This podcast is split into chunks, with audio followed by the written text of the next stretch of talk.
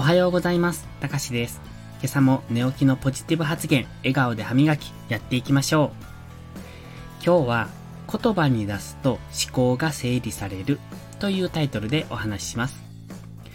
これは人によって違うのかもしれませんが、理解できないことや自分のキャパを超える物事に関しては、自分一人の頭の中だけでは処理しきれない時があります。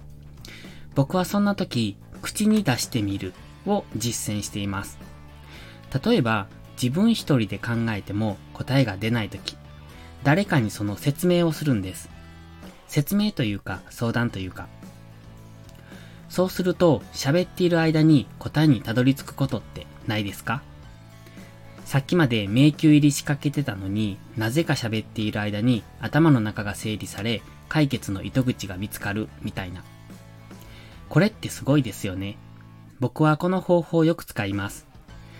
自分一人では答えにたどり着けないと思ったものはとりあえず相談してみる。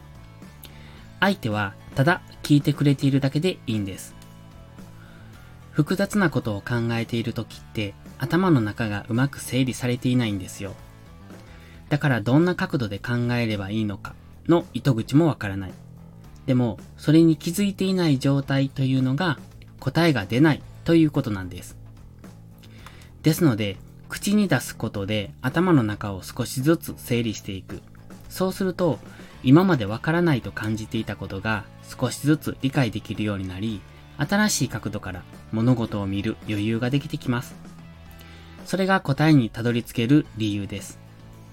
でも、いつも相談相手がいるとは限らないので、僕がよくするのはブツブツ独り言のように頭の中で考えていることを口に出すんです。独り言のようにと言いましたが、完全に独り言です。そうすると脳のキャパシティに余裕ができて処理能力が上がるような気がします。まあ単純に自分の処理能力が足りないだけなんですけどね。